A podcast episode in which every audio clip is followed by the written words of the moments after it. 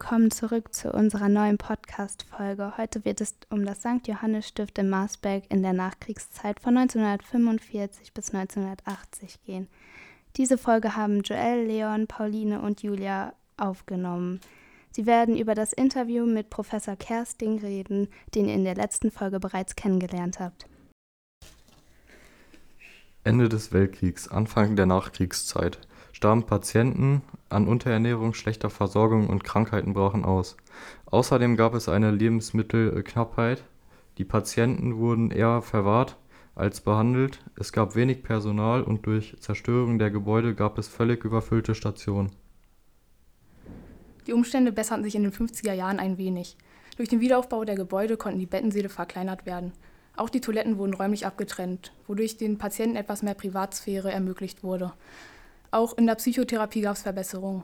Auch äh, Elektroschocks und Ruhigstein durch Fixierung wurden nicht erst Ansätze neue Behandlungsmethoden ersetzt. Man sieht, die Umstände besserten sich zwar, aber sie waren weit weg von gut. Tagesablauf aus der Sicht von Heinrich Kreuzrock. Erkennungen aus Interviews aus einem Buch von Professor Franz Werner Kersting aus der letzten Podcast-Folge der vorherigen Woche. Die Namen der Klienten wurden verfremdet. Man wird morgens um 5 Uhr geweckt. Die älteren Kinder haben die Aufgabe, sich um die jüngeren zu kümmern, wie zum Beispiel waschen, anziehen oder Betten machen. Direkt im Anschluss wird sauber gemacht. Das bedeutet, es wird am frühen Morgen geschrubbt. Dies dauert etwa bis 7.30 Uhr. Im Anschluss wird gefrühstückt. Da die Kinder sehr religiös erzogen wurden, gibt es direkt danach in die Kirche. Da die meisten Kinder eine geistige Behinderung hatten, gab es für sie Konzentrationsprobleme in der Schule, weshalb diese auch nur drei Stunden lang dauerte und von Nonnen geführt wurde. Danach geht es wieder in die Kirche und anschließend gibt es Mittagessen. Auf das Mittagessen folgt eine einstündige Mittagspause, wobei die Kinder sich jedoch nicht frei bewegen durften, sondern mit dem Kopf auf dem Tisch und mit verschränkten Armen dort sitzen mussten. Wer ausschaute, bekam von der Nonne einen Schlag ins Gesicht. Jedoch gibt es nach dem Mittagessen noch eine zweistündige Schulstunde. Danach wurde den Kindern ein bisschen Zeit zum Spielen gegeben, was nach etwa circa ein bis zwei Stunden vorbei war und die Kinder wieder in ihre einzelnen Abteilungen aufgeteilt wurden und Abendbrot aßen. Anschließend wurden die Kinder schon bettfertig gemacht und mussten sich im Schlafanzug im Saal versammeln. Dort kam dann eine Nonne mit einem goldenen Buch und mit einem schwarzen Buch. Wer im goldenen Buch stand, bekam Schokolade. Wer im schwarzen Buch stand, bekam 30 Schläge auf die Finger mit einem Kleiderbügel. Um ins schwarze Buch zu kommen, musste man verbotene Wörter sagen, wie zum Beispiel Nönneken oder doof. Würde es diese Regeln heute immer noch geben, dann ständen wir, glaube in dem schwarzen Buch. Falls die Kinder ihre Hände dreimal wegzogen, wurden vier weitere Nonnen gerufen. Diese haben das Kind dann aufs Bett gelegt. Und eine Nonne zog die Schlafanzughose des Kindes herunter und schlug 20 Minuten auf den nackten Arsch. Wenn das Kind dabei noch aggressiv wird, bekommt es eine 10 Kubik Peralyt-Spritze. Heinrich Kurzrock erklärte es uns so. Das sind Spritzen, wo man anschließend drei Tage im Bett liegt und nichts mitbekommt. Das bedeutet, man macht ins Bett, ohne es zu merken. Diese Strafe sei so hart, dass man anschließend vor Respekt viele Wochen artig bleibt. Dies ist jedoch nicht die einzige Strafe, die man hätte bekommen können. Es gab auch Strafen wie Schocktherapien oder Elektroschocks. Jedoch werde ich darauf nicht weiter eingehen. Für Kinder, welche keine schwere Behinderung haben, war es eine Strafe, zu den total Schwachsinnigen zu gehen, welche äh, zu nichts fähig sind und den ganzen Tag auf einem Topf angebunden sitzen. Dadurch war der Gestank in den Räumen unerträglich. Diese Strafen sind so schlimm, dass wenn man dieses einmal erlebt hat, aus Angst allen Befehlen folgt, die die Nonnen einem nennen.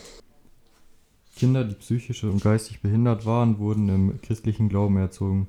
Ihnen wurden sinnlose Gottesgeschichten erzählt, wie zum Beispiel, dass die Flecken auf dem Mond de der liebe Gott seien. Da einige Kinder Gott sehen wollten, kletterten sie nachts auf die Dächer der Anstalt, dabei fielen drei Kinder herunter und starben. Die Hilflosigkeit der Anstaltkinder wurde schamlos ausgenutzt. Das komplette Anstaltsleben wurde auf Belohnung und Strafe aufgebaut, die durch Gottes Wille begründet wurde. Die Begabten und weniger Behinderten hatten kaum eine Chance, normal aufzuwachsen und sich zu entwickeln. Wer es schaffte, mit 18 die Anstalt zu verlassen und nicht in die nächste Anstalt eingeliefert wurde, stand aufgrund fehlerhafter oder mangelnder Kenntnisse in der Öffentlichkeit als Idiot da. Ziel der Maßnahmen: Kinder unter Kontrolle halten, gewisse Ordnung in der Psychiatrie. Interview mit Gabi Funke. Gabi Funke wurde 1962 geboren und war von 1977 bis 1981 im St. Johannes Stift untergebracht. Gabi hatte Selbstmordgedanken und wollte abhauen.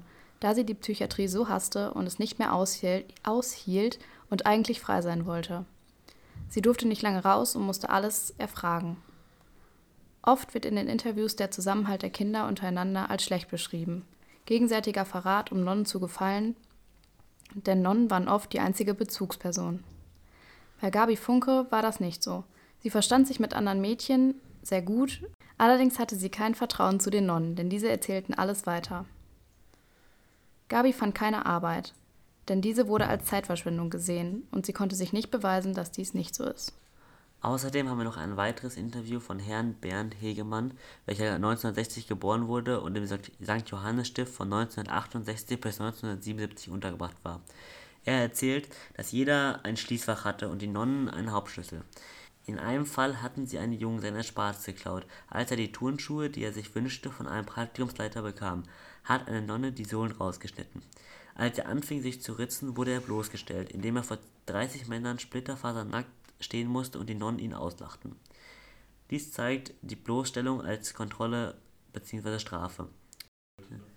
Um Neid zu vermeiden, wurden keine Geschenke gemacht, bzw. wurden die Geschenke konfisziert.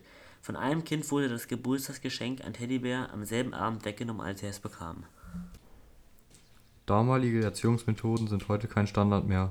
Es gibt deutliche Verbesserungen beim Umgang mit Patienten. Sie werden nicht mehr nur in der Psychiatrie verwahrt, sondern behandelt, geheilt und akzeptiert, so wie sie sind. Ihnen wird Verständnis gegenüber ihren Erkrankungen entgegengebracht.